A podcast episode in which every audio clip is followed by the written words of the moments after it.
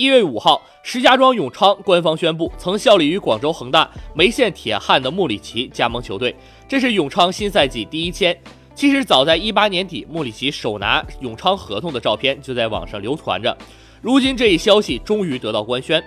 穆里奇于一月四号在海口完成体检后，正式和石家庄永昌完成了签约。新赛季，他将身披永昌队十一号战袍征战赛场。